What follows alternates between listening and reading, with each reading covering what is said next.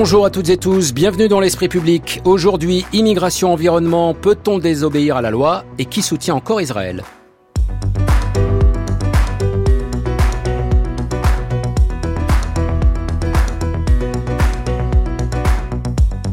Nos débatteurs ce dimanche, Catherine Tricot, bonjour. Bonjour. Directrice de la revue Regard, en une du dernier numéro de décembre, Antisémitisme, Crépole, loi immigration, le brin sans tabou. Jean-François Colosimo, bonjour. Bonjour. Essayiste, directeur des éditions du CERF, La crucifixion de l'Ukraine, c'était votre dernier livre aux éditions Albin Michel. Bertrand Badi, bonjour. Bonjour. Professeur en relations internationales, dernier ouvrage paru chez Odile Jacob pour une approche subjective des relations internationales. Et Magali Lafourcade, bonjour. Bonjour. Magistrate, secrétaire générale de la CNCDH, la Commission nationale consultative des droits de l'homme. Les droits de l'homme, vous y avez consacré un que sais-je au PUF, c'était en 2018. Alors dans la deuxième partie de l'émission, nous reviendrons sur le vote de la loi immigration et plus précisément sur la fronde qui s'en est suivie, notamment de la part d'élus de l'opposition. Une trentaine de, patrons de département assurent qu'ils n'appliqueront pas certaines dispositions du texte, une désobéissance institutionnelle mais Peut-on désobéir à la loi? Nous en débattrons et tout de suite notre premier sujet. Cette résolution est un pas dans la bonne direction. Elle doit être mise en œuvre et doit être accompagnée d'une pression massive en faveur d'un cessez-le-feu immédiat. Je répète, un cessez-le-feu immédiat. Il aura fallu cinq jours de négociations pour en arriver là, là, c'est-à-dire à une résolution du Conseil de sécurité de l'ONU exigeant l'acheminement à grande échelle de l'aide humanitaire dans la bande de Gaza et pour ce faire de prendre de toute urgence des mesures pour créer les conditions d'une cessation durable des hostilités. Les États-Unis et la Russie se sont abstenus, les autres membres, dont la France, ont voté pour. Commentaire d'après-vote, vous venez de l'entendre, de Riyad Mansour, l'ambassadeur palestinien aux Nations Unies. C'est un pas dans la bonne direction un tout petit pas, cela dit, si on compare le texte final à celui qui avait été proposé en début de semaine par les Émirats arabes unis et qui exigeait un cessez-le-feu immédiat et durable pour alléger les souffrances de la population gazaoui. Exigence disparue, c'était la condition pour éviter un nouveau veto américain. Pas d'appel au cessez-le-feu donc, ligne rouge pour Washington. Le représentant d'Israël à l'ONU remercie les États-Unis d'être restés aux côtés de l'État hébreu durant les négociations. Aux côtés, mais pour combien de temps encore? À Tel Aviv lundi, le secrétaire américain à la Défense Lloyd Austin a certes annoncé que les États-Unis allaient continuer à fournir l'équipement militaire à l'armée israélienne, mais il a aussi demandé à ses interlocuteurs de limiter les dommages infligés aux civils. Surtout quelques jours plus tôt, c'est Joe Biden qui critiquait de manière inédite les dirigeants israéliens en évoquant des bombardements aveugles sur la bande de Gaza. Alors ces bombardements sont-ils susceptibles d'entraîner une érosion du soutien international, à Israël? Eh Bien à vrai dire, c'est déjà le cas. Et plus le temps passe, plus l'érosion menace de s'accentuer, d'autant que la déflagration du conflit entre Israël et le Hamas gagne du terrain. Risque d'escalade militaire dans le sud du Liban et extension inattendue du domaine de la lutte en mer Rouge. Les Houthis, au pouvoir dans une partie du Yémen, soutenus par l'Iran, attaquent les navires commerciaux qui ont un lien direct ou indirect avec Israël, et signe de soutien avec les Palestiniens. Conséquence, une menace sur le commerce mondial, à tel point que les États-Unis ont dû mettre sur pied une coalition internationale pour sécuriser cette route maritime. Bref, que ce soit pour des raisons humanitaires ou plus simplement de sécurité régionale, le soutien inconditionnel à la riposte israélienne apparaît de plus en plus compliqué à défendre. Bertrand Badé, je voudrais d'abord qu'on revienne sur cette résolution votée euh, vendredi euh, à l'ONU. Un pas dans la bonne direction selon l'ambassadeur palestinien aux Nations Unies. C'est un pas dans la bonne direction pour vous alors, on peut comprendre comment certains pense cela, c'est-à-dire euh, effectivement tout ce qui appelle à élargir, c'est le terme qui a été employé, l'aide humanitaire est en soi une bonne nouvelle. Qui pourrait euh, protester contre une telle disposition Mais hélas, et pardon plus particulièrement aujourd'hui puisqu'on est le 24 décembre, j'ai une vision beaucoup plus sombre des choses. Et je trouve que globalement, euh, cette nouvelle qui est tombée euh, vendredi de cette euh, résolution prise par le Conseil de sécurité n'est pas une bonne nouvelle.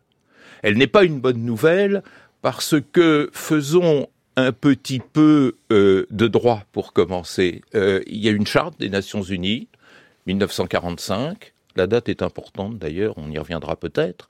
Et un article 24 dans cette charte qui explique que le Conseil de sécurité a la responsabilité principale en termes de maintien de la paix et de la sécurité internationale.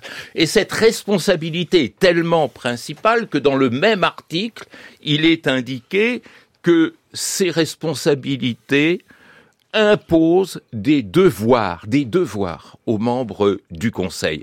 Et pour euh, consolider cette affirmation, euh, c'est pratiquement la seule disposition du système onusien qui dispose d'un pouvoir contraignant d'imposer la paix.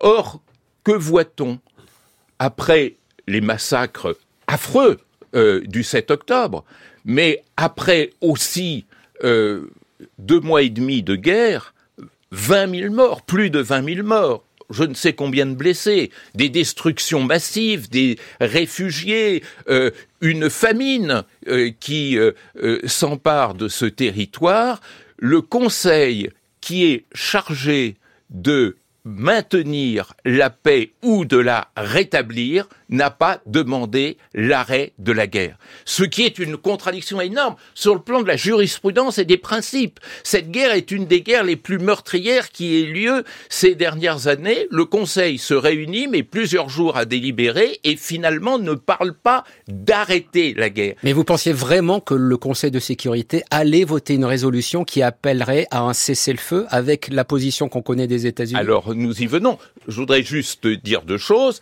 Euh, la première, c'est que euh, évidemment, les plus radicaux en Israël vont prendre ça comme un blanc-seing, et d'ailleurs, ils ne sont pas gênés parce que euh, depuis vendredi, les combats ont redoublé d'intensité, et ça, c'est une très mauvaise nouvelle, bien entendu, et je ne vois pas pourquoi ils s'arrêteraient. Et deuxièmement, vous posez la bonne question. il ne faut pas incriminer les Nations Unies. Les Nations Unies, d'ailleurs, font dans l'affaire, euh, euh, dans, dans, cette opération gazaouite, un travail formidable, au péril de la vie de plusieurs dizaines, euh, plus d'une centaine de personnes qui, fonctionnaires des Nations Unies, ont perdu la vie. Mais effectivement, il y a un blocage lié, je parlais de 45, à ce jeu de puissance, à cette illusion qui date de 1945, qu'il suffit que les grandes puissances s'entendent entre elles pour que la paix soit maintenue. C'est tout le contraire. Il y a eu deux abstentions, la Russie et les États-Unis. La Russie. Pas pour les mêmes raisons, hein, d'ailleurs pas pour la même raison, mais avec le même résultat. Hum. C'est-à-dire que finalement, qu'il s'agisse du conflit russo-ukrainien veto russe ou du conflit euh, euh, israélo-palestinien euh, veto américain, eh bien, le jeu des puissances bloque, empêche, gèle toute possibilité pour les Nations Unies de produire de la paix. Et ça, c'est très triste pour l'institution. Et d'ailleurs, le secrétaire général ne s'y est pas trompé. Et c'est très triste surtout pour les Gazaouis qui auraient pu quand même bénéficier. Je dis pas que ça aurait immédiatement conduit Israël à arrêter les combats, n'est-ce pas? Et, encore moins que ça aurait résolu tous les problèmes. Mais en tous les cas, ça aurait été une petite lueur d'espoir pour les Gazaouis, eh ben, euh, il en sera autrement de leur Noël cette année. Alors pas d'appel au, cessez-le-feu donc dans le cadre de cette résolution, mais néanmoins donc l'exigence de l'acheminement à grande échelle de l'aide humanitaire. Magali Lafourcade, est-ce que cette résolution elle est applicable? C'est-à-dire tant que les combats euh, euh perdurent, on a du mal à imaginer comment cette aide humanitaire, elle peut être euh, acheminée justement sur sur le terrain. C'est compliqué de faire de l'aide humanitaire quand il y a des euh, quand il y a des combats. Bien sûr, mais c'est euh, l'essentiel du travail des humanitaires. Ils ont l'habitude d'intervenir dans tout type de conflit armé. Et je crois, pour revenir sur ce que disait Bertrand Badi très justement, qu'il y a vraiment deux dimensions dans cette dans ce dans ce conflit qui est le jus ad bellum et le jus in bello. Si on fait un tout petit peu de droit, c'est-à-dire qu'il y a une dimension politique du déclenchement de la guerre et la dessus Donc le cessez-le-feu va dans ce cadre-là. Et donc demander un cessez-le-feu pour l'instant, les alliés d'Israël ne sont pas prêts à, euh, à pousser en ce sens. Par contre, il y a le Jus in Bello qui est euh, les règles du, du droit euh, de la conduite des hostilités qui impose un, tout un, enfin c'est un corpus juridique contraignant qui. C'est ce qu'on appelle le droit de la guerre. C'est le droit international humanitaire, tout à fait. Et donc ce corpus, c'est un corpus qui a une vocation universelle et il doit s'appliquer à tous les conflits avec ce principe d'humanité qui est au cœur du DIH. Et donc dans le droit international humanitaire Euh, il est dit que l'assistance hein, des populations civiles qui sont affectées par le conflit armé est un droit pour les populations et c'est un devoir, une obligation pour les États, de, pour les parties belligérantes, pardon, de permettre cet acheminement. Et donc tout doit être fait euh, en ce sens, non seulement de la part des, des, belligérants, mais aussi de tout le reste de la communauté internationale, puisque les autres États se sont engagés, eux, à faire respecter les règles du droit international humanitaire. Et aujourd'hui, si on veut être un tout petit peu concret, par exemple, le siège de Gaza n'est pas en soi interdit par le droit international humanitaire. Par contre, il a pour conséquence un certain nombre de violations, euh, de violations des règles du droit international humanitaire qui peut conduire à des crimes internationaux. Et donc question de la famine sur une population où il y a la moitié de la population gazaoui, c'est des enfants. Euh, l'âge médian, c'est 18 ans. Donc il y a une population euh, très jeune qui est impactée avec de la famine. Il y a des hôpitaux qui sont ciblés, il y a des journalistes qui sont ciblés, et il y a aussi le personnel des Nations Unies qui a payé un lourd tribut également. Et donc dans ce cadre-là, c'est là où peut se, se, se, crisper les opinions publiques. C'est par rapport à cette conduite des hostilités. Jean-François Colosimo, euh, pure hypothèse, les États-Unis votent la résolution telle qu'elle avait été imaginée au début par les Émirats arabes unis, donc avec un cessez-le-feu urgent et durable. Est-ce que ça aurait changé quelque chose de fondamental sur le terrain? C'est-à-dire, est-ce que Israël ne tient que par son soutien euh, américain? Non, parce que on sait de toute façon, évidemment, le soutien américain est crucial pour Israël à tout point de vue financier, militaire et autres. Mais en même temps, on connaît la formule de Goldamer. On restera là et parce qu'on n'a plus d'autres endroits où aller. Donc, de toute façon, euh, l'autodétermination de son destin, c'est la raison d'être d'Israël. Donc, de ce point de vue-là, il ne faut pas s'attendre à, beaucoup de variations. Moi, je pense que ce qui se passe là, c'est un peu plus compliqué que ça. Je pense que les États-Unis ne veulent plus assister, comme ils l'ont fait jusqu'à maintenant, l'opération de Netanyahou telle que Netanyahou veut la poursuivre. Et la meilleure preuve de ça, c'est qu'on a eu beaucoup de fuites dans la presse américaine. C'est une technique assez américaine, on a eu beaucoup de fuites. Puis des élus au Congrès sont montés au créneau, n'est-ce pas, y compris dans le Parti démocrate. Et puis d'un coup, on voit que Biden lui-même commence à dire que la situation, ce qui veut dire que, en fait, je crois que ce vote, c'était la dernière fois où les États-Unis prennent radicalement euh, le parti euh, de l'opération qu'a conçu Netanyahou avec un gros défaut, c'est que c'est une opération purement tactique, mais qu'il n'y a pas de stratégie derrière elle, puisque on parlait du droit euh, de la guerre. Bon, il y a le, y a le, y a le, le droit à la guerre qu'Israël a, il y a le droit dans la guerre, où on peut discuter, ça revient aux juridictions internationales de le faire, enfin, etc. Et puis il y a surtout le droit après la guerre, qui réclame en fait qu'on cherche une paix équitable qui euh, serait surtout durable. Bon, là, effectivement, la situation est compliquée parce qu'on ne sait pas trop non plus qui sont les interlocuteurs en, face. L'autonomie palestinienne est complètement dévalorisée et euh, le Hamas, euh, certainement, va être invité par le Qatar, par l'Égypte, par la Jordanie, par l'Arabie saoudite, qui ont besoin de ça à, certainement prendre le même tournant que l'OLP euh, il y a quelques dizaines d'années, lorsque l'OLP a fini par admettre l'existence d'Israël. En tout cas, vous dites, Jean-François Colosimo, c'est la dernière fois que les États-Unis soutiennent de cette manière Israël. En fait, c'est pas moi qui fais la politique, je suis pas, je suis pas dans, dans le bureau ovale. Ce que je veux dire, c'est qu'il y a une forte tendance, de toute façon, pour des tas de raisons, qui sont effectivement un relatif isolement international en raison du poids des images et du, et du poids des morts, mais il y a aussi le calendrier électoral américain qui est très important dans cette affaire. Et là, d'ailleurs, euh, Biden et Netanyahou jouent à front renversé. Parce que ce que peut espérer Netanyahou pour la poursuite de sa politique, c'est une élection de Trump, n'est-ce pas? Et Biden, c'est devenu pour lui cette affaire un poids parce que non seulement l'opinion démocrate est divisée, mais on l'a vu, l'opinion américaine dans son ensemble est secouée émotionnellement fortement par ce conflit, et euh, cette opinion qui était traditionnellement quand même plutôt pro-israélienne, on le voit aujourd'hui, euh, est, est, très déchirée. Donc, par rapport à ça, moi ce que je vois, c'est que ce soutien-là n'empêche pas les États-Unis et n'empêchera pas les États-Unis, peut-être, de demander en fait un cessez-le-feu dont, au demeurant, Israël a certainement besoin, puisque la mobilisation de son armée commence à être longue, pèse sur l'économie, et que à terme, on voit bien qu'il n'y a pas de solution politique tout à fait concevable. pourquoi? Parce que qu'est-ce qu'on va faire de Gaza? Est-ce que c'est l'autonomie palestinienne qui va reprendre Gaza? Avec par exemple la libération de, de Barghouti ou l'arrivée de Dan, des, figures plutôt sexagénaires, neuves, etc. Est-ce que le Hamas va même disparaître? Est-ce que le Hamas va muter pour survivre? Qu'est-ce qui va se passer dans la politique israélienne elle-même? Parce qu'il y a aussi tout le problème pour les Israéliens, n'est-ce pas? Euh, Qui reste, qui est que Tsahal a été pris en défaut euh, le 7 octobre. Le système de sécurité a été pris en défaut, etc. Donc oui, c'est beaucoup de questions, et je pense que les Américains là-dessus euh, commencent à, dire qu'un arrêt est nécessaire pour penser l'après.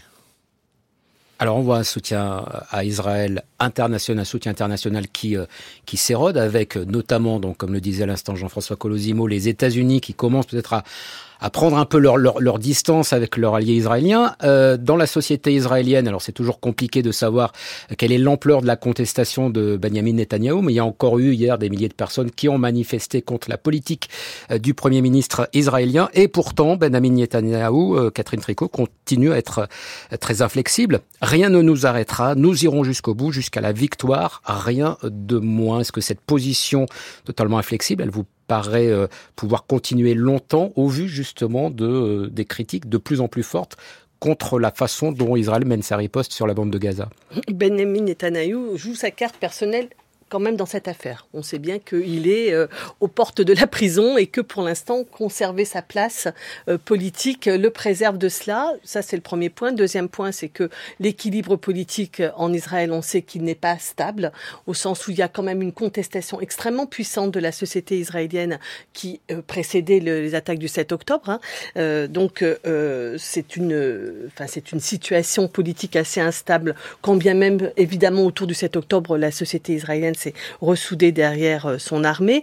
Mais euh, Benjamin Netanyahu ne, ne gouverne qu'avec un gouvernement d'extrême droite des plus euh, radicales qui soit, qui n'ait jamais été. Donc, est-ce qu'il va changer?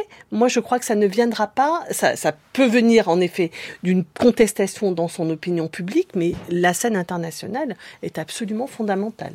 Et ce qui me semble moi et qui est comme évolution, c'est que on a un, une sorte de discrédit moral accéléré. C'est-à-dire qu'il y a, le, par exemple, la famine n'est pas une conséquence de la guerre. Elle est un, un, un, moyen de la guerre. C'est-à-dire que c'est quand même assez fondamental. Ils l'ont dit au départ. Nous allons vous affamer, nous allons vous assoiffer. Donc c'est quand même euh, sur le plan de la moralité quelque chose de invraisemblable ce qui ce qui est en train de se passer. Et je pense que les opinions publiques qui ont été euh, extrêmement et à juste titre choquées par les actes terroristes euh, du Hamas euh, là sont en train de ne plus comprendre. Et je pense que vraiment pour Israël, il en va absolument euh, d'une nécessité impérieuse d'arrêter ça, parce que sans ça, ils vont perdre le, je veux dire, le, la, l'assise qui leur est indispensable dans leur euh, espace régional d'un soutien de l'opinion internationale. Bertrand Madi. Oui, je crois qu'il y a deux dynamiques qui se font face et c'est peut-être euh, cet affrontement un peu inattendu qui rend la chose si compliquée. Euh, il y a euh, en Israël, depuis la création de l'État d'Israël, pour de bonnes et de mauvaises raisons, un attachement euh, profond à la stratégie de la puissance, c'est-à-dire la confiance absolue en les vertus euh, totales de la puissance. La puissance peut tout régler. Alors, le 7 octobre, dans son horreur, aurait pu révéler que euh, la puissance ne crée pas l'invincibilité, ne crée pas la protection. La preuve en était apportée. Et la réponse immédiate du gouvernement israélien, mais quand même soutenue par l'opinion publique, certes dans l'émotion, c'était de dire bah, un cran de plus dans euh, l'usage de la puissance et de la coercition.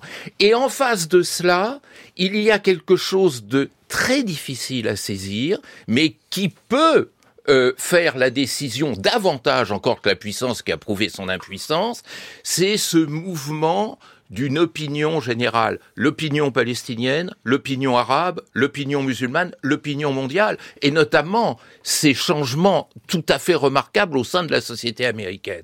Mais il y a deux différences entre ces deux méthodes. Euh, la première différence, c'est que l'une est stratégique, pensée, elle peut être décidée immédiatement, vous lancez une opération. Euh, l'opinion, c'est dynamique sociale, ce que j'appellerais la tectonique des sociétés, ça, ça met du temps à s'organiser, il n'y a pas de stratège derrière. Donc le temps que cette pression de l'opinion pénètre les arcanes de la diplomatie américaine, hélas, il y aura encore beaucoup de morts à Gaza.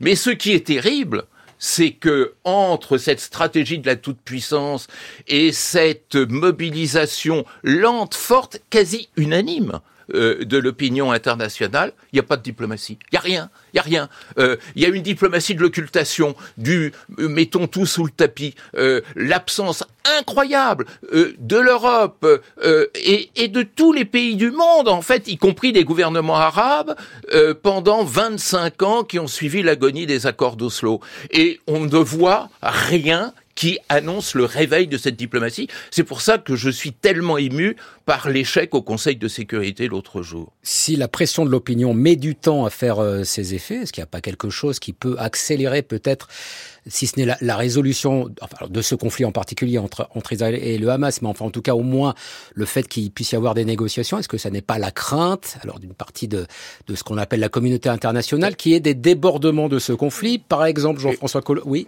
oui euh, juste pour répondre à ça, euh, il y a deux choses qui font bouger le monde, c'est la peur et l'appât du gain. Euh, la peur, on verra jusqu'où elle montera et bon, euh, les Gazaouis, c'est pas des Européens, mm. c'est pas grave, hein, euh, disons les choses carrément. L'appât du gain, c'est intéressant parce que 20 000 morts à Gaza, ça n'a pas beaucoup ému les chancelleries occidentales. En revanche, le commerce international entravé en mer Rouge, ça, c'est l'appât du gain qui est touché. Et peut-être qu'effectivement... C'est justement, voilà, c'est justement sur cette question que je voulais euh, interroger euh, Jean-François Alors, il faut pas oublier... Il y a une coalition internationale qui s'est montée quand même très très vite hein, pour euh, sécuriser les, les voies maritimes. Juste une remarque avant. Mais, ouais. Juste une remarque, je veux bien, mais moi je voudrais qu'on mette le même souci que l'on met à exhorter Israël de se comporter comme il faut, de remettre le même souci à demander au Hamas de libérer les otages, parce que s'il y a un fauteur au départ, c'est bien le Hamas qui reste une organisation islamiste, terroriste, qui veut instaurer la charia, n'est-ce pas, et qui, en plus, a combattu, y compris l'OLP. Mm. Donc soyons quand même un peu, euh, je veux dire, euh, pas quand même, si on veut faire la balance des torts et des raisons, il faut quand même voir la situation dans son ensemble. Vous avez tout à fait raison. Et, et, je, voilà, et je voudrais que peut-être, je sais pas, qu'il y ait une, peut-être, évidemment, le Hamas n'est pas représenté aux Nations Unies, mais peut-être qu'il ah, pourrait y avoir une pétition générale pour demander au Hamas de libérer les otages, parce que ça, c'est un crime de guerre avéré, et là, il n'y a pas besoin de cours pour en trancher. Voilà, et sauf erreur de ma part, hein, je crois ah, qu'il n'y a, pas eu, il a pas eu de condamnation du Hamas dans la résolution qui a été votée euh, vendredi. Mais non, mais il n'y en aura pas de toute façon. Euh, bon, donc, euh, donc c'est pour ça que je veux dire voilà, les exigences morales, la morale ne se divise pas. Euh, euh, et sur les effets régionaux, alors, alors de sur ce les conflit. régionaux, c'est simple. Depuis le départ, de toute façon, l'opération du Hamas. Alors, évidemment, c'est pas l'Iran qui est derrière, au sens où c'est pas, ça n'a pas été confectionné à Téhéran.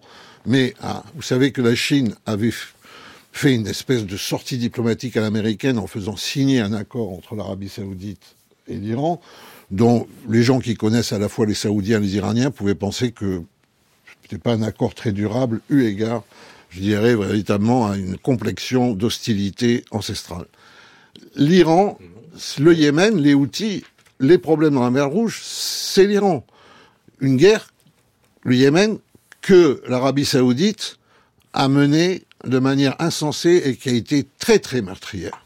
Beaucoup plus meurtrière que ce qui se passe aujourd'hui euh, sur les bords de la Méditerranée, qui a duré longtemps, et où d'ailleurs se posent de véritables questions pour les vendeurs d'armes dont la France, n'est-ce pas, à l'Arabie Saoudite, se pose la question aussi peut-être de complicité de crimes de guerre. Il faut le dire aussi. Donc, je veux dire, donc dans ce Yémen dévasté, les outils qui sont en fait le bras armé de l'Iran entrent effectivement, alors, dans le conflit, dans le conflit, en paralysant la mer Rouge. Euh, ce qui gêne encore une fois l'Arabie saoudite, gêne indirectement l'Égypte, parce que l'Égypte a besoin du canal de Suez, n'est-ce pas? Bah, Ça gêne aussi l'Europe et la France. ça gêne l'Europe et la France. Mais ces puissances arabes qui sont là, régionalement installés, ce sont des puissances arabes qui aimeraient que le conflit s'arrête. Donc le fait que l'Iran relance le conflit, c'est aussi une déclaration que l'Iran fait contre ces puissances euh, euh, arabes, et ça les va les forcer, elles aussi, à prendre finalement un côté. Je note au passage d'ailleurs qu'il n'y a pas de brigade internationale arabe pour euh, aller combattre à Gaza non plus. Bon, je veux dire juste pour qu'on revienne un peu peut-être à des faits qui malheureusement sont à la fois tragiques, mais qui sont aussi très très concrets, c'est par les rapports de force. On craignait une extension du conflit avec le Hezbollah, il n'y a pas de raison qu'il arrive là. Il y a des escarmouches, mais le Hezbollah fait service minimum pour l'instant, solidarité islamiste, etc., mais fait service minimum parce que le Hezbollah ne veut pas soutenir un raid aérien meurtrier au Liban de la part d'Israël qui en est tout à fait, euh, euh, qui a tous les moyens. C'est la vérité. Donc, donc on a un déplacement en fait du débordement assez loin, mais qui effectivement est très gênant et pas simplement pour des raisons euh, commerciales, bien sûr, elle compte beaucoup et Bertrand Badi a raison, mais ça compte aussi parce que le Yémen est dans une situation d'anarchie totale où le sang coule tous les jours depuis maintenant une quinzaine d'années. Magali Lafourcade. Alors, je crois qu'il faut aussi revenir au but de guerre quand on parlait de isolement ou enlisement, etc. C'est-à-dire que euh, le but de guerre annoncé par Netanyahou, c'est la destruction du Hamas. Alors, destruction, on voit pas tout à fait exactement ce que ça signifie concrètement. En revanche, la démilitarisation, oui, on voit bien. Et euh, Israël a beaucoup progressé dans cette voie-là. Donc, je crois que les alliés euh, d'Israël vont pas réclamer un cessez-le-feu, ou en tout cas mettront le veto tant qu'on n'a pas avancé vers, cela. Parce que comme l'a dit Monsieur Colosimo tout à l'heure, c'est que le Hamas ne propose pas de plan de paix. Le Hamas est une organisation terroriste. Le Hamas a fait une attaque qui est extrêmement euh, cruelle, violente, tout ce qu'on veut, et qui porte atteinte à la vocation même hein, d'Israël, qui était donc de, de protéger euh, les Juifs des pogroms qu'ils avaient subis en Europe.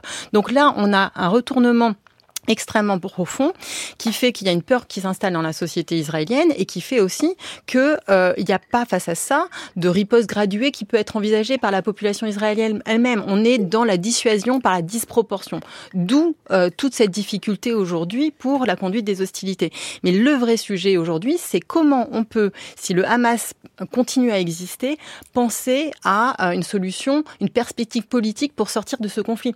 Et c'est ça le, le nœud euh, du sujet, parce qu'il faut absolument remettre euh, de la politique dans tout ça. Et euh, faut, que tant que le Hamas est là, il faut d'abord démilitariser le Hamas. Tant que le Hamas est là, il n'y a pas de solution politique envisageable. Ça me paraît difficile. Catherine, alors, Catherine Tricot et, et, Jean. Et... Le, Hamas est divisé. Ah, alors ça, c'est Jean-François Colosimo. Le Hamas est divisé entre le commandement à Gaza et la direction politique au Qatar. Il ne faut pas penser non plus que le Hamas soit monolithique et ne se pose pas des questions sur comment avoir un avenir. Catherine Tricot et ensuite Bertrand Badi. Très certainement, mais tant qu'il n'y a pas de solution politique euh, je dirais globale, c'est-à-dire une sortie du conflit, euh, enfin durable, euh, je ne vois pas comment on va affaiblir politiquement le Hamas, parce que le Hamas se trouve conforté euh, dans les, les, les, les, sociétés arabes, parce qu'il représente un peu ceux qui ont mis euh, un coup de pied dans, le, dans la fourmilière pendant. tout à l'heure, Bertrand Badi disait depuis 25 ans, tout le monde a fermé les yeux et a laissé s'enliser le processus et a, a laissé la colonisation se développer en Cisjordanie, etc. Donc, euh, ils ont fait quelque chose qui est absolument ignominieux. Le, fait est que politiquement, ils ne sont pas affaiblis pour l'instant. Et que donc, s'il n'y a pas de reprise d'un processus politique, ah, ils peuvent être affaiblis militairement, je parle du point de vue des opinions publiques, euh, je ne crois pas qu'on puisse aujourd'hui penser que le Hamas se trouve euh, des, enfin, des faits euh, actuellement parce qu'il n'y a pas de réponse politique et qu'il en faut une absolument. De courtes interventions euh, pour conclure sur ce sujet. Bertrand Badi et Jean-François Colosimo, pas trop long, s'il vous plaît. Oui, alors, euh, je voudrais revenir sur trois points très très rapidement. Ah bah trois, ça va je ne suis pas d'accord euh, avec Jean-François lorsqu'il dit euh, qu'il y a euh, une conflictualité ancestrale entre l'Iran et l'Arabie Saoudite. Moi, je connais pas de conflit ouvert ni même latent entre l'Iran et l'Arabie Saoudite. c'est et c'est la raison pour laquelle je crois qu'il faut prendre au sérieux cet accord de réconciliation parce que tout simplement ils en ont besoin, besoin l'un et l'autre que effectivement le coût que représente un affrontement éventuel serait très élevé. Deuxièmement, je crois qu'il faut quand même euh, avoir une vision plus nuancée du rôle de l'Iran. L'Iran est un pays très affaibli, très affaibli par la crise interne de ce régime, très affaibli euh, par le défaut de soutien euh, de la République islamique, du gouvernement de la République islamique, euh, n'est pas en mesure de tirer la ficelle. Les Houthis, ils existent par eux-mêmes et ils cherchent à montrer justement leur existence, comme le Hezbollah. Si le Hezbollah n'entre pas dans la guerre, c'est parce qu'il a ses intérêts propres et que ce n'est pas un pantin de l'Iran. Dernière chose, la démilitarisation.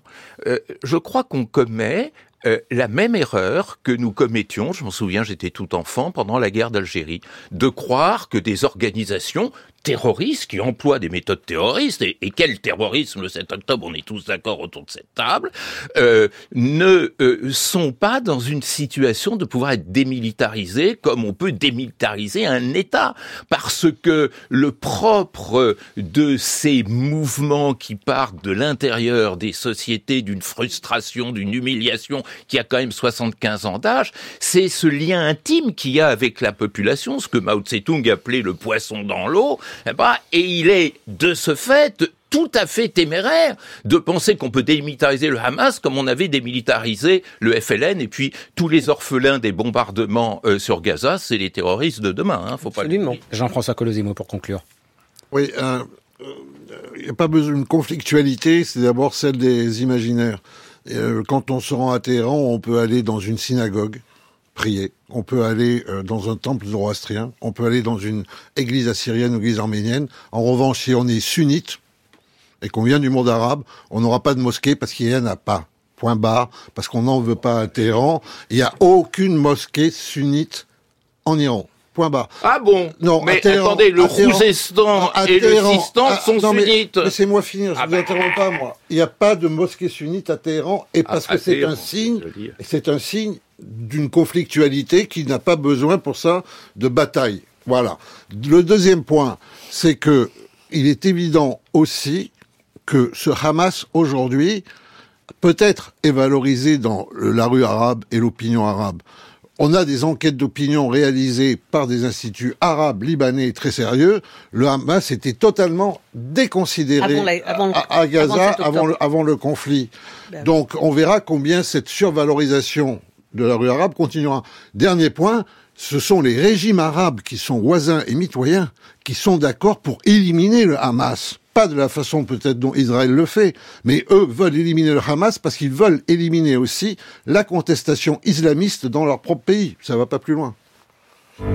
France Culture, l'esprit public.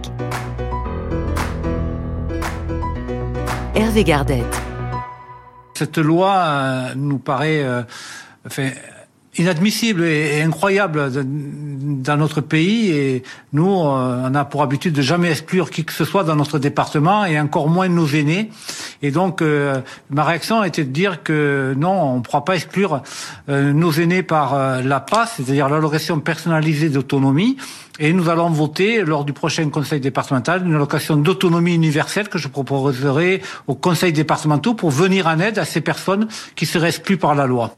Il n'en avait parlé à personne d'autre, mais son initiative a fait tache d'huile. Serge Rigal, que vous venez d'entendre, le président d'Hiver-Gauche du département du Lot, a annoncé mercredi qu'il refuserait d'appliquer la préférence nationale instaurée selon lui par la nouvelle loi immigration dans le cadre de l'attribution de l'APA, l'allocation personnalisée d'autonomie. Le texte voté au Parlement au début de semaine oblige en effet les étrangers en situation régulière qui ne travaillent pas à attendre au moins cinq ans avant de pouvoir obtenir cette aide. Pas question, c'est donc insurgé Serge Rigal, bientôt suivi dans son refus par une trentaine d'autres présidents de département, tous de gauche, mais aussi de maires de grandes villes comme Martine Aubry à Lille ou Anne Hidalgo à Paris. Cette dernière appelle même à faire de la capitale une terre de résistance démocratique et humaniste face à la loi immigration. Des élus donc, mais aussi la société civile. Il y a quelques semaines, un collectif de plusieurs centaines de médecins avait prévenu qu'il désobéirait à la loi si jamais l'aide médicale d'État devait être supprimée.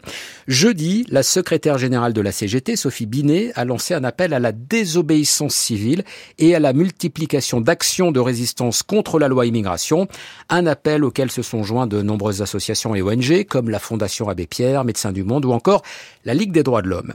ce mouvement de contestation contre une loi considérée comme faisant le jeu du Rassemblement national, mais adoubé, il faut le dire, par les sondages, 70% des Français y sont favorables, ce mouvement de contestation pose à nouveau la question de la désobéissance. Peut-on désobéir à tout ou partie de la loi quand celle-ci procède de la souveraineté populaire? S'agit-il d'un acte particulièrement grave lorsqu'on est soi-même un élu? Est-ce un devoir moral si on considère que la loi contrevient à des principes fondamentaux? Mais si tel est le cas, n'est-ce pas au gardien du temple, le Conseil constitutionnel d'en décider?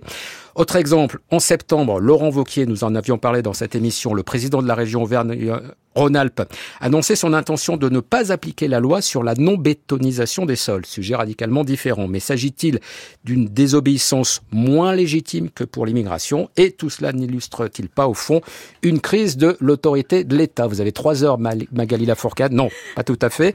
Euh, D'abord, commencez par annoncer qu'on ne veut pas appliquer certaines dispositions d'une loi, comme l'a fait euh, Serge Rigal. Est-ce que c'est désobéir à la loi? Alors, pour l'instant, la loi n'est pas promulguée, puisque donc le Conseil constitutionnel a un mois pour se prononcer. Il est saisi euh, par euh, par un certain nombre de personnes euh, et enfin par des députés, mais aussi par le président de la République lui-même qui l'a annoncé. Donc, normalement, il devrait expurger du texte hein, toutes les dispositions qui sont contraires au bloc de constitutionnalité. Et puis, la question de désobéir, elle est quand même un petit peu traitée dans la Déclaration des droits de l'homme et du citoyen, puisque dans son article 2, donc c'est quand même tout tout en, haut de la, liste, euh, il est dit que le but de toute association politique est la conservation des droits naturels et imprescriptibles de l'homme. Ces droits sont la liberté, la propriété, la sûreté et la résistance à l'oppression. Alors en fait, le problème, c'est quand on parle de désobéir euh, et qu'on est dans une démocratie, ben c'est compliqué parce que dans une démocratie, il y a des canaux légaux pour pouvoir s'opposer. Il y a le vote, il y a le droit de manifester, etc. Et parce que là, la loi immigration, elle n'a pas été votée de manière illégale. Voilà, tout à fait. Donc, c'est, on comprend très bien et on valorise ceux qui sont des désobéissants euh, civils ou des résistants euh, civils euh, dans le cadre des despotismes. Mais en démocratie, en fait, il faut revenir à ce que ce que sont, ce que c'est que la qualité de vie démocratique. On parle beaucoup de qualité de vie, mais pas tellement démocratique. Et en fait, elle se mesure à la largeur des canaux de contestation. Et quand il y a un domaine de l'illicite qui progresse, il y a aussi un domaine de la désobéissance potentielle qui peut progresser. Mais il y a des réflexions internationales pour cadrer ce que c'est que la désobéissance civile, parce que n'importe qui, vous parlez de Laurent Wauquiez tout à l'heure, ne peut pas dire voilà ce que je fais c'est de la désobéissance civile. Mais vous, vous voyez dans cette loi immigration progresser le domaine de l'illicite qui justifierait le fait qu'on refuse d'appliquer certaines des dispositions? il y a, En fait, ce qui progresse là, c'est le, domaine de la cause euh, légitime surplombante qui rendrait la loi inique, injuste euh, et, euh, et, contraire à, à, des, à ces principes principe-là, euh, on reviendrait presque à Antigone. Donc euh, en fait, il faut quatre conditions cumulatives pour être dans la désobéissance civile et elles sont très importantes et elles sont cumulatives. La non-violence, le fait d'être, euh, de revendiquer publiquement son acte, le fait d'invoquer une cause d'intérêt général et aussi accepter le principe de la sanction. C'est-à-dire qu'il faut se frotter à toutes les dimensions de la loi et y compris aller défendre sa cause dans les prétoires. Donc désobéir, pourquoi pas, mais à condition d'en assumer aussi euh, les conséquences. Cela dit, alors Serge Rigal, hein, donc, que j'évoquais, donc président du conseil départemental du Lot, interrogé dans Libération, euh, à qui on demande est-ce que vous vous considérez comme un désobéissant? Et lui, il dit pas du tout. J'insiste, je suis un républicain, je respecte les lois de la République. Je n'ai jamais dit que je n'appliquerai pas cette loi, mais simplement sur cette disposition. J'ai trouvé ça intéressant, Catherine Tricot, quand il dit moi je suis pas un désobéissant, je suis républicain. Est-ce que ça veut dire que désobéir à la loi, c'est un acte qui serait anti-républicain Moi, je, viens je souscris tout à fait à ce qui vient d'être dit, c'est-à-dire qu'en fait, euh, on désobéit à la loi et on s'expose à la justice. En général, on désobéit à la loi au nom de la justice et on s'expose à la justice, c'est-à-dire qu'on prend le, le risque d'être euh, condamné et on, on, a le courage d'aller défendre ses arguments, d'aller défendre ses arguments publiquement. Et en effet, je suis d'accord pour introduire cette discussion, cette, euh, cette différence. Ce n'est pas à proprement parler de la désobéissance civile ce que vont faire euh, les conseils généraux, puisqu'en fait, ce qu'ils vont faire, c'est mettre en place une autre allocation qui sera universelle. Donc ça, ils ont tout à fait le droit de le faire. Ça ne contrevient pas à la loi. En revanche, à partir du moment où c'est financé sur les deniers du conseil Et de toute façon, je vois pas comment ils pourraient en être autrement. C'est forcément financé mm. sur leurs deniers. Euh, parce qu'ils n'ont pas le moyen d'aller braquer euh, la banque, la banque de France pour les financer.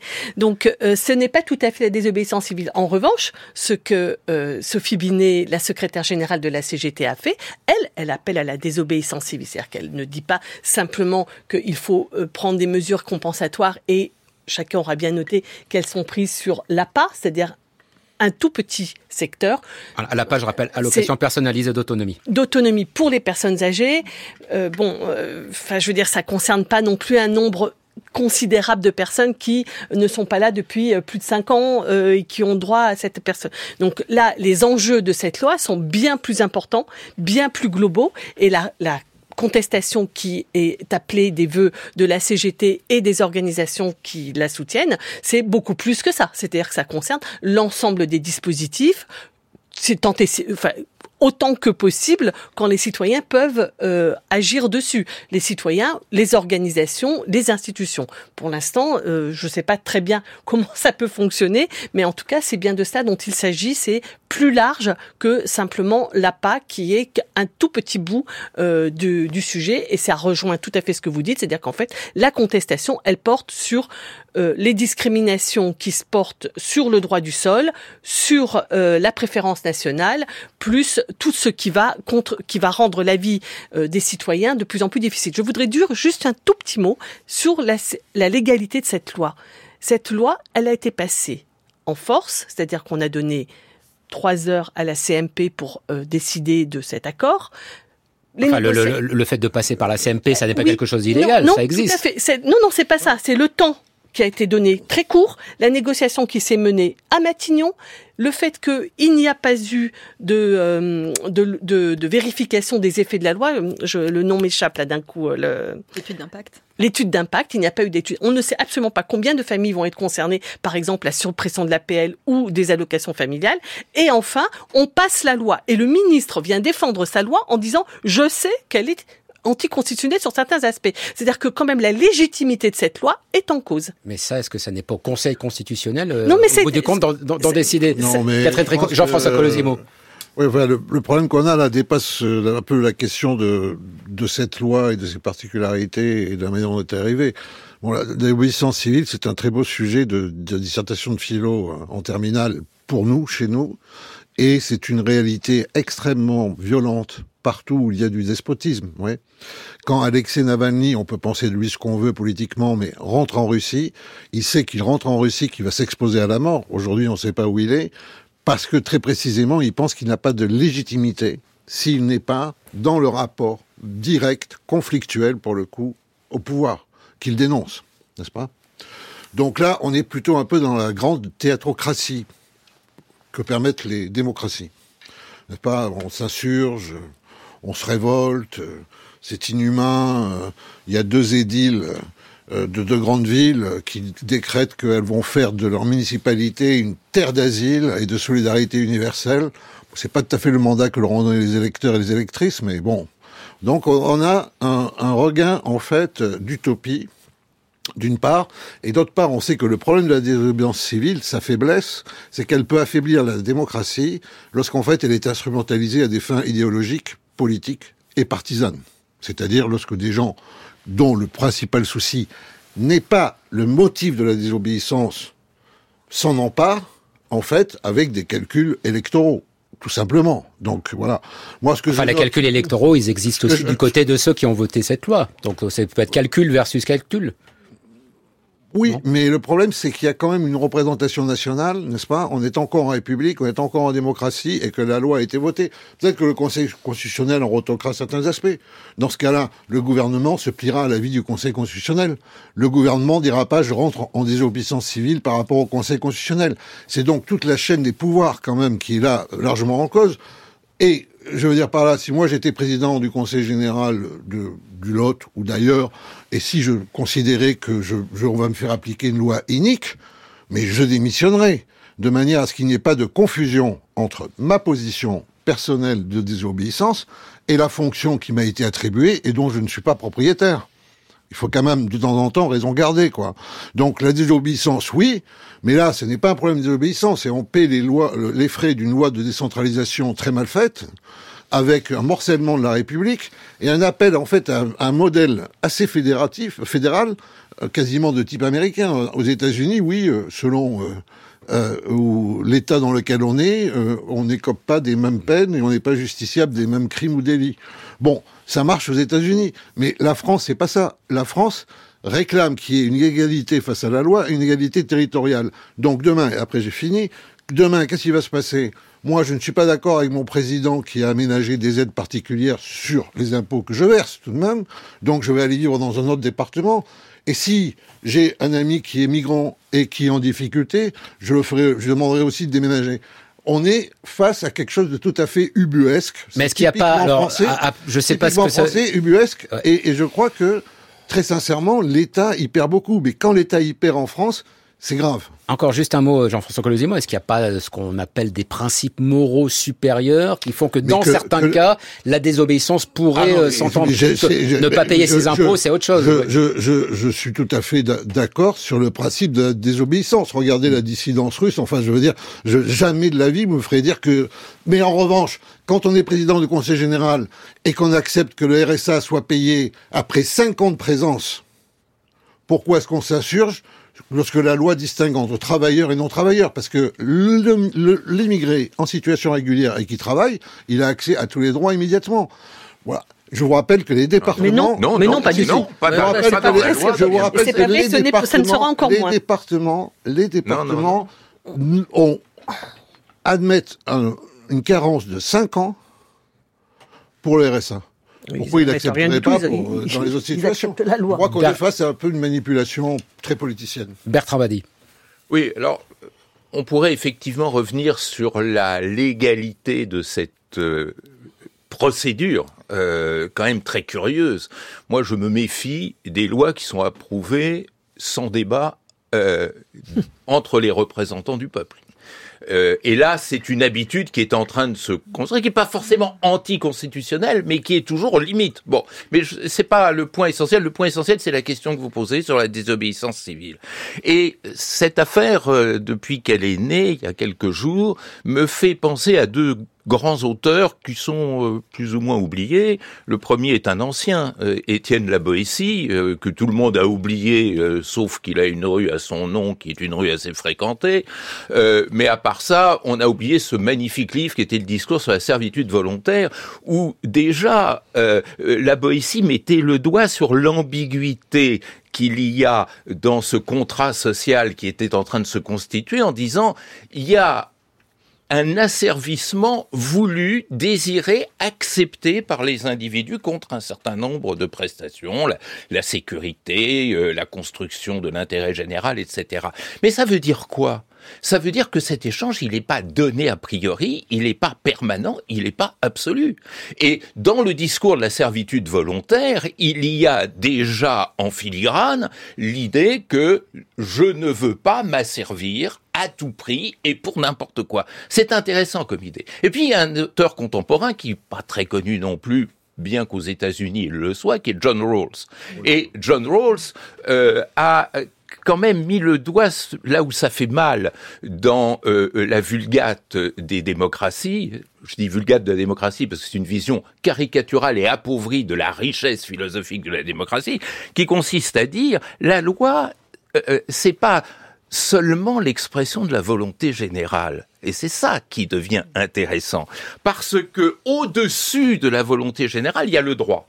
Et là, effectivement, c'est au Conseil constitutionnel de se décider. Et au-dessus du droit, il y a encore quelque chose. Et c'est là que le débat est intéressant, c'est la justice. Et euh, toute euh, cette réflexion critique menée par ce philosophe est intéressante parce qu'il nous montre une gradation dans les repères.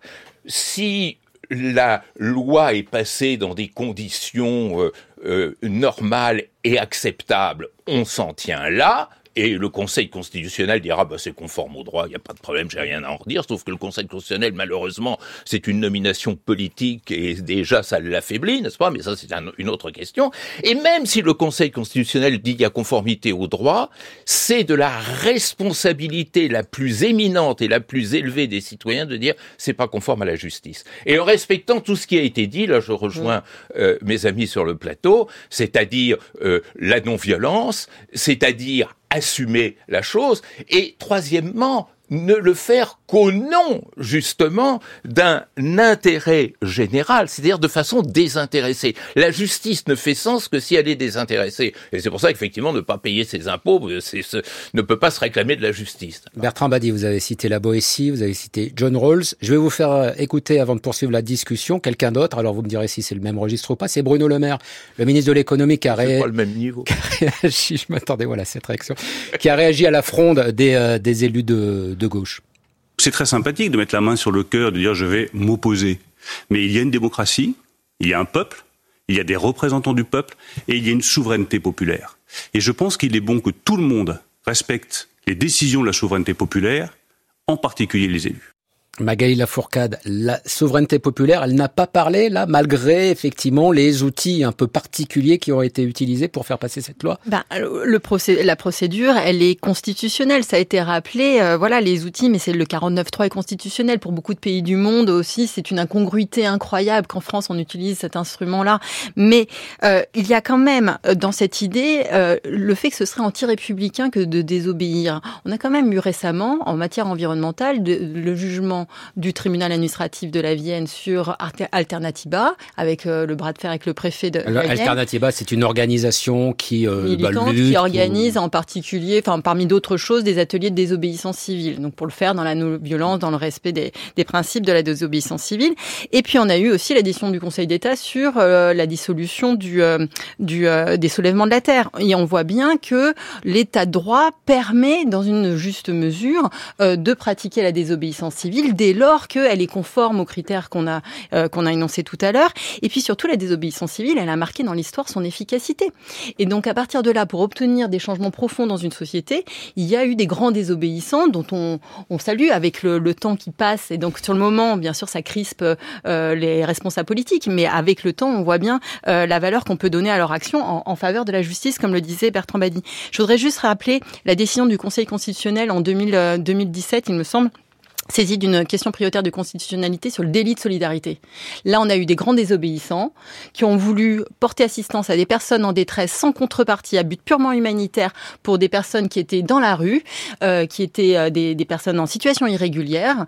Et le Conseil constitutionnel a fait de la fraternité un principe qui n'était pas seulement un principe euh, moral, mais qui est fait une portée juridique. Et donc là, on peut voir, encore une fois, un succès de désobéissance civile. Oui, mais vous avez dit, Magali Lafourcade, que ça répond aussi à des attentes de la société. Mais la société aujourd'hui, ce qu'elle attend, c'est une loi, euh, c'est des, des, des, procédures vis-à-vis de l'immigration qui soient plus restrictives qu'elles ne l'étaient jusqu'à présent. Ça, c'est la Donc répondre, à la, répondre aux attentes de la société, c'est faire cette loi. Là, je crois qu'il y a quand même une grosse instrumentalisation de, de ce qui sort des sondages, puisque la CNCDH mène des sondages chaque année très rigoureux, salués par tout le monde, avec bien sûr, comme tout sondage, il y a des biais, mais ceux-là sont considérés comme très rigoureux. Et on voit qu'il n'y a absolument pas d'obsession sur l'immigration de la part des Français. Évidemment, avec ce matraquage-là, quand on leur demande s'ils veulent moins d'immigrants ou plus d'immigrants, les Français répondent plutôt qu'ils veulent un contrôle de l'immigration. Mais les sondages en bon dos, euh, pour les retraites, on n'a pas du tout entendu ça quand même. Catherine euh, Tricot, euh, vous évoquiez tout à l'heure donc cet appel de la CGT, puis rejoint par d'autres organisations, syndicats, ONG, pour demander, alors pour appeler déjà la désobéissance civile, mais pour demander également à Emmanuel Macron de ne pas promulguer la loi. La désobéissance, est-ce que c'est pas de son côté qu'il faudrait qu'elle vienne, c'est-à-dire que Emmanuel Macron ne promulgue pas cette euh, oui, cette, là, ça serait quand même une extension assez grande du terme désobéissance civile. Ça serait pas. Il c'est dans son pouvoir de ne pas promulguer la loi. Ça s'est déjà vu. Ça peut se refaire une nouvelle fois. Ce que je, ce sur quoi je voulais insister, c'était sur euh, la façon de fabriquer le la loi et la façon de déterminer nos évolutions. C'est-à-dire qu'aujourd'hui, on a on est devant une, un problème de vitalité démocratique et on a besoin euh, probablement d'élargir le champ de la participation des citoyens à la définition de l'intérêt général et donc éventuellement aussi à la définition de la loi. On donc on fait une convention citoyenne sur l'immigration, par exemple. Voilà, il y a les conventions citoyennes, ça me paraît très bien, mais ce n'est pas la seule façon de, de c'est pas la seule façon d'intervenir dans euh, la, la, la, définition du bien public et euh, dans le travail sur l'opinion publique. Et en l'occurrence, en effet, on a vu que les faucheurs d'OGM ont mis en avant euh, le fait que les C'était très très très dangereux pour la nature et pour notre santé. On a vu Cédric Héroux agir de façon tout à fait claire contre la loi et en aidant euh, des migrants à euh, ne pas. Enfin, lui dit d'ailleurs, je me suis substitué à l'État qui doit un devoir de solidarité et qui ne l'a pas fait. Donc, on voit des, acteurs. Et ce qui m'intéresse aussi là-dedans euh, de souligner, c'est que ce sont des personnes, des individus ou des organisations ou des institutions qui peuvent prendre cet outil de la désobéissance pour élargir le, leur, leur façon d'agir et leur façon de se faire entendre dans les critères qui ont été donnés. C'est-à-dire, on assume, on le dit, on assume, et c'est au nom de l'intérêt général qu'on le fait. Jean-François Colosimo? Oui, moi je dirais que ce qui est intéressant, c'est que ce sont des forces dites progressistes, partis et syndicats, qui euh, appellent euh, à, détourner la loi, on va dire, puisque, bon, euh, à la détourner ou, à, ou, à, ou, à, ou, la neutraliser au sens de l'éradiquer dans son effectivité. ces forces progressistes françaises, elles feraient bien d'échanger, par exemple au Parlement européen, avec les autres forces progressistes dites de gauche, euh, des autres pays membres de l'Union européenne, et ils verraient peut-être qu'ils sont en décalage avec leur propre famille aussi politique, très souvent ailleurs, pour qui l'immigration est une véritable question euh, réelle. On pourrait multiplier les exemples.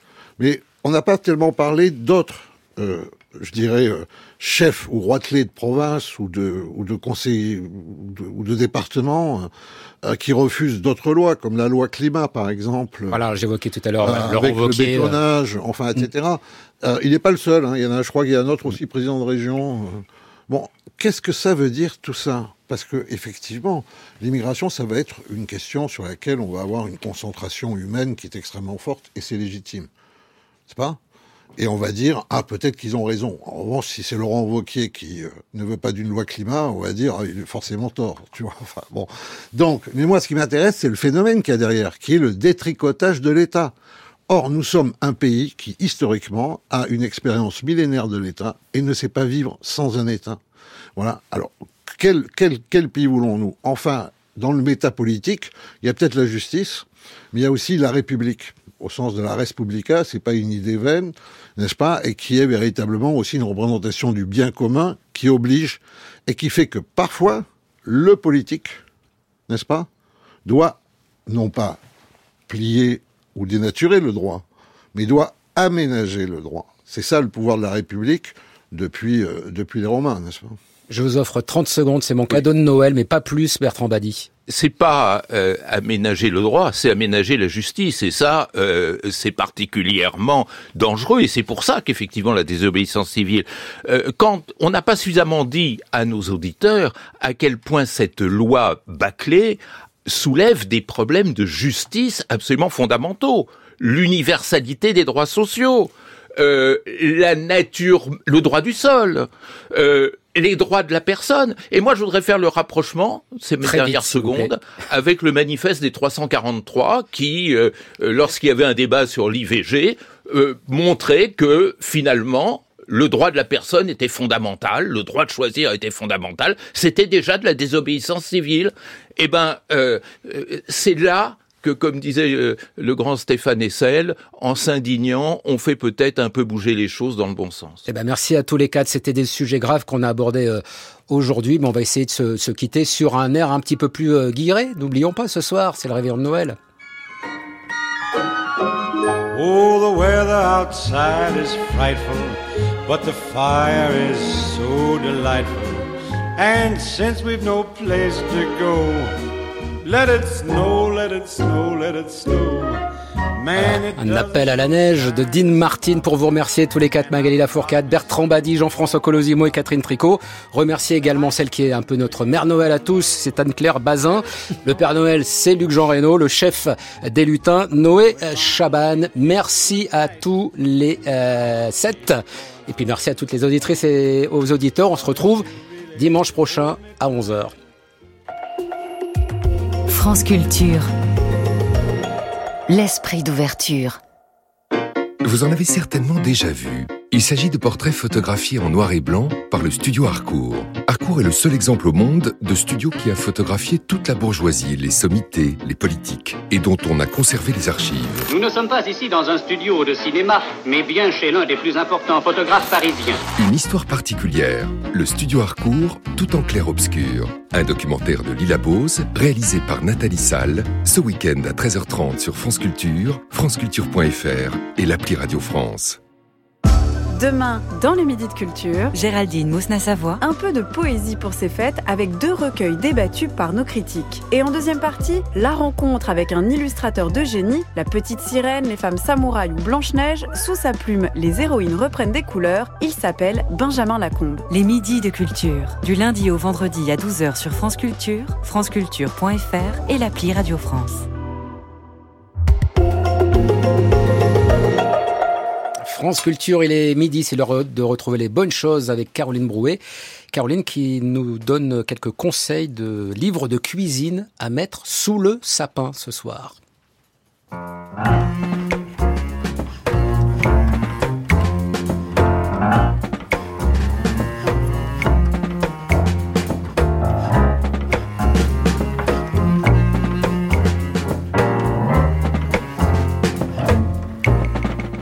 Bienvenue dans Les Bonnes Choses, l'émission gourmande de France Culture qui marie saveurs et savoirs, qui active papilles et méninges autour d'un fait culturel majeur, l'alimentation. Qu'est-ce qu'on mange comme gâteau ici pour Noël euh, Le panettone. Mais la tradition de Noël, euh, ça vient depuis Milan. C'était un vieux boulanger qui faisait du pain, du bon pain, mais il voulait faire quelque chose de mieux pour Noël. Alors il a commencé pour faire du pain avec des raisins dedans. Puis après, ils ont amélioré ça. Ils ont vu que c'était assez agréable. Ils ont mis du beurre, ils ont mis du lait, ils ont ajouté toujours plus des, choses pour améliorer ça. Et c'est devenu la tradition.